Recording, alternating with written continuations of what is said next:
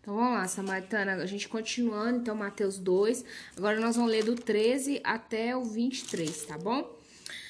É, tendo, assim, é uma sequência, gente, eu vou ler junto com a sequência. Tendo eles partido, eis que apareceu um anjo do Senhor a José em sonho e disse: Dispõe-te. Há momentos que Deus vai te falar assim: levanta e vai. né? Toma o menino e sua mãe, foge para o Egito e permanece lá até que eu te avise, porque Herodes há de procurar o menino para matar. Dispondo-se ele, tomou de noite o menino e a sua mãe partiu para o Egito. E lá ficou até a morte de Herodes, para que se cumprisse o que fora dito pelo Senhor por intermédio do profeta.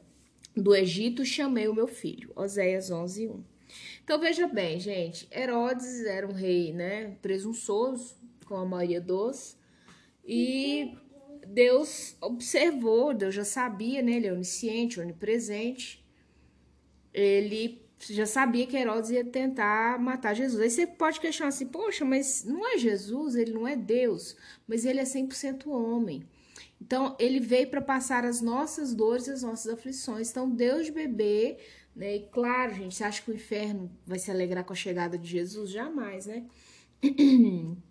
Deus bebê ali, ele já veio, já chegou no mundo passando luta. Tem gente que fala assim: ah, mas minha família é cheia de situações, desde quando era piquitito, tá aí, ó.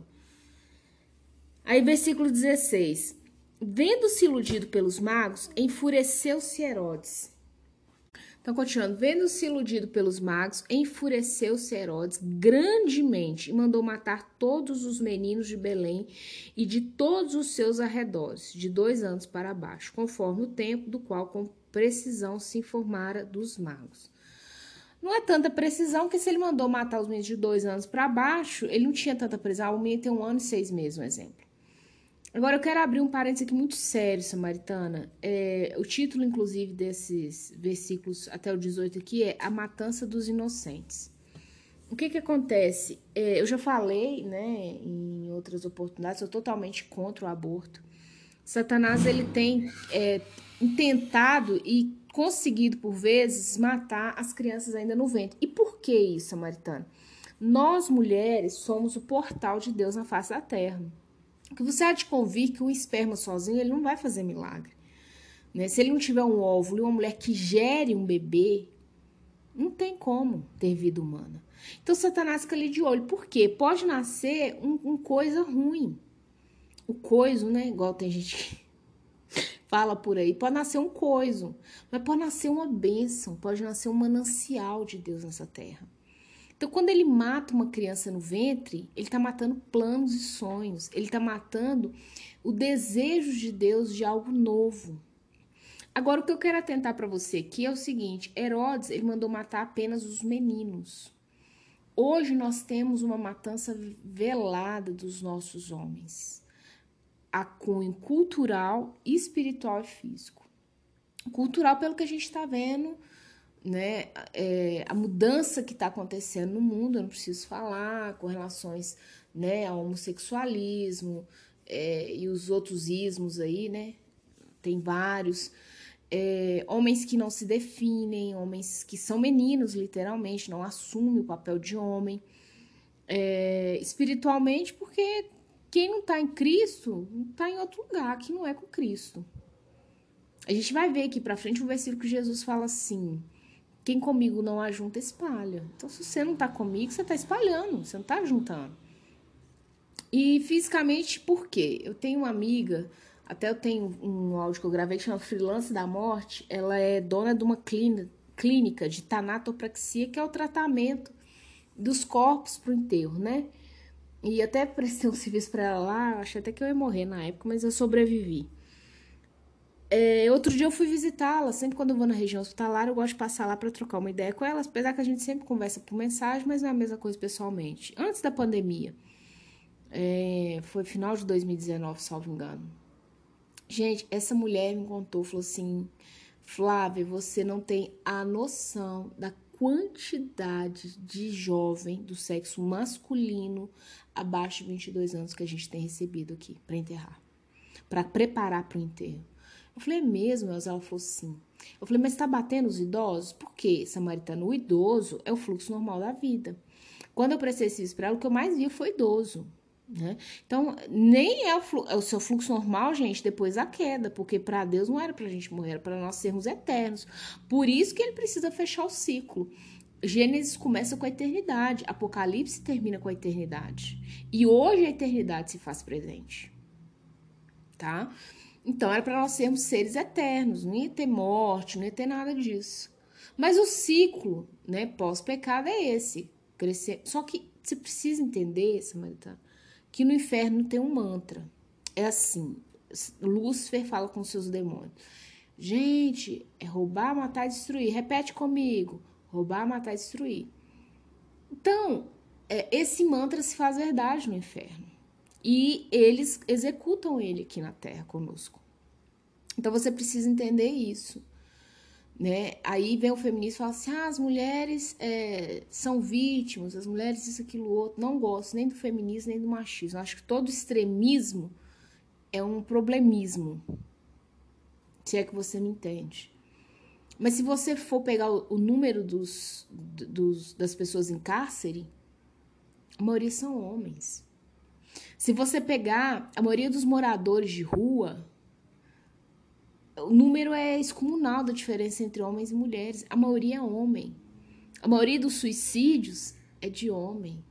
Os crimes violentos, a maioria é com homem esse dado aí, eu não estou falando que o feminicídio não existe, Samaritano, seria ignorância da minha parte. É a última coisa que eu pretendo ser, é isso.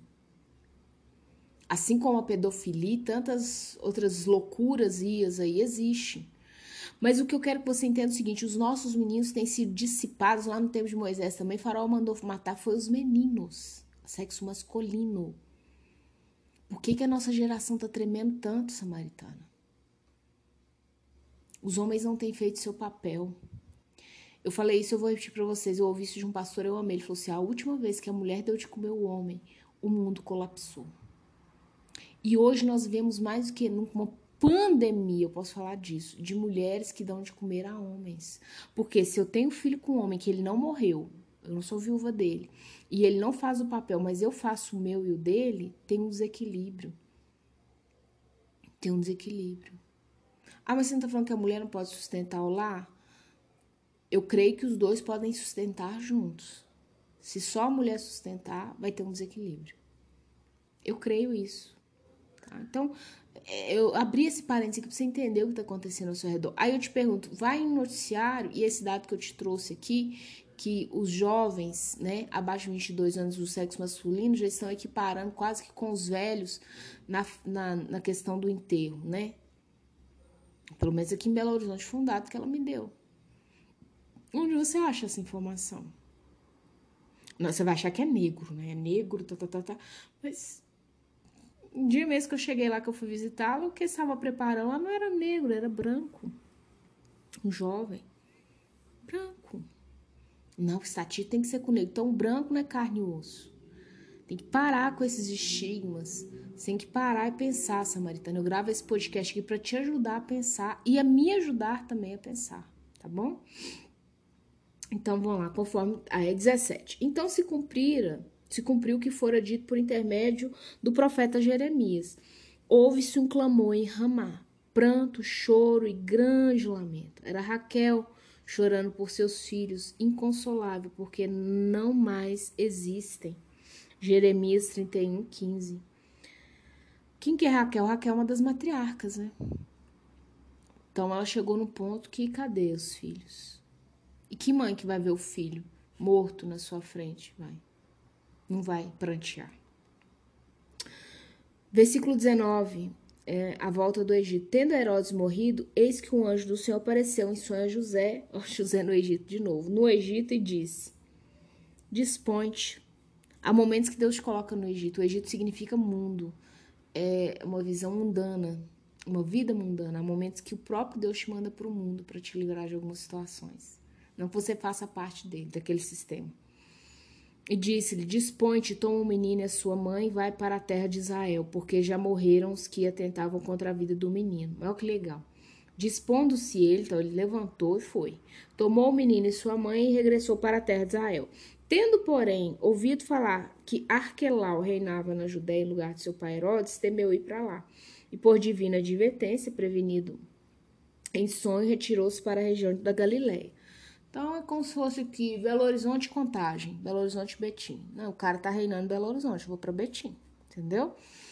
É, e é interessante, né, que Deus fala, Deus fala muito comigo em sonhos, mas muito, muito, muito. Tem coisa que às vezes é o meu subconsciente, mas maioria das vezes, 80%, é ele falando. E a gente tem que se atentar aonde Deus nos quer. Na Galileia, na Judéia, onde Deus nos quer. Você tem que estar onde Deus te quer. Eu falei isso outro dia com uma pessoa. Eu falei: se Deus tem esse caminho para você, fiz um risco para pessoa na mesa e você desvirtua dele, fora desse caminho vai dar tudo errado. Não quer dizer que no caminho que você está andando que Deus tem para você vai dar ser mil maravilhas, mas o jugo é leve e suave. Longe do caminho de Deus você vai começando a ter prejuízo, só confusão. Confusão nível master. Não é um probleminha que você pega e resolve, não. Confusão nível master é, 23, foi habitar numa cidade chamada Nazaré, para que se cumprisse o que fora dito por intermédio dos profetas. Ele será chamado Nazareno, Isaías 11, 1. Então é isso, tá? Isso aqui a gente pega essa, essa parte, né? Que José tem que fugir para o Egito, passa uma temporada lá, o Herodes vem matando uma série de crianças inocentes, né? E Jesus retorna lá do Egito. Mas ele vai para Nazaré, por isso se fala Jesus de Nazaré, não é porque ele nasceu lá mas ele foi teve que ser criado lá.